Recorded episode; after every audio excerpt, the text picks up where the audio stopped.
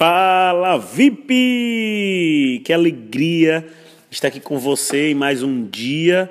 Hoje eu vou falar onde começa a mudança. Eu sou o Patrício Darvison do movimento Acredito no Casamento e já quero te convidar aí a ir lá se inscrever no meu canal do YouTube, youtube.com/barra Patrício Darvison. Vamos lá, vamos fazer esse movimento crescer lá, que a cada semana eu tenho novos vídeos para você, beleza? Então, onde eu vou começar hoje? É, tem um versículo que eu gosto muito, Mateus 7, versículo 3 e 5, que diz, que diz algo que Jesus disse assim. Jesus disse: Por que repara no cisco que está no olho do seu irmão e não se dá conta da viga que está em seu próprio olho? Tire primeiro a viga do seu olho, e então você verá claramente para tirar o cisco do olho do seu irmão. E aí, como conselheiro de casamento, eu cheguei a uma conclusão bem clara.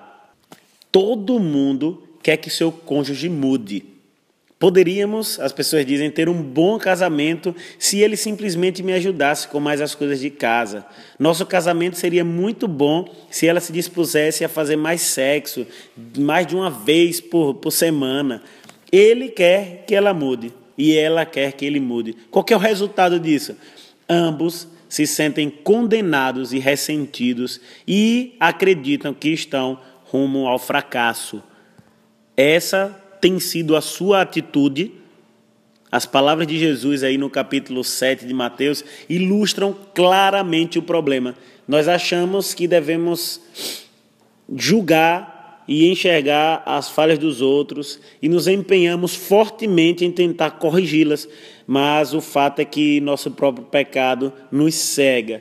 E se ainda não tratamos nossas próprias falhas, não há por que criticar de nosso cônjuge. Vou repetir isso porque acredito que você precisa ouvir novamente. Se ainda você não tratou as suas falhas, não há por que criticar as do seu cônjuge. Existe uma saída muito melhor que eu quero te passar aqui agora. Comece com você mesmo. Admita que você não é perfeito. Confesse algumas de suas falhas mais óbvias ao seu cônjuge e reconheça que quer mudar. Peça sugestão, pelo menos uma por semana, sobre como você poderia mudar, como você pode ser um marido melhor, uma esposa melhor. O fato é que você precisa tirar o dedo acusador e utilizar a mão ajudadora e começar a colocar o dedo para julgar a si mesmo. Então, faça mudanda, mudanças, dando o melhor de si, fazendo o melhor que você pode fazer isso eu tenho falado muito nos últimos dias, porque é essa a maneira que você precisa compreender que vai mudar o seu relacionamento para sempre. Existe uma enorme probabilidade de quando você efetuar a mudança em você, que o seu cônjuge comece a corresponder com as suas mudanças. Eu quero hoje fazer uma oração com você, pedindo a Deus essa, essa mudança. Vamos orar aqui.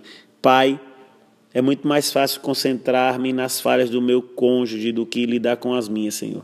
Eu peço-te que dê coragem a mim, dê coragem a essa minha amiga, esse meu amigo que está me ouvindo agora, para que tenhamos a coragem de olhar para, para nós mesmos com honestidade e entendermos as nossas falhas, onde podemos mudar.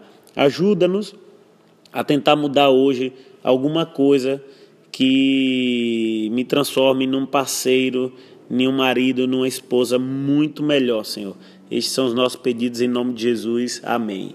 Eu acredito em você, acredito que você pode mudar e que certamente essa é a chave para você abrir a porta da felicidade no seu casamento. Um forte abraço.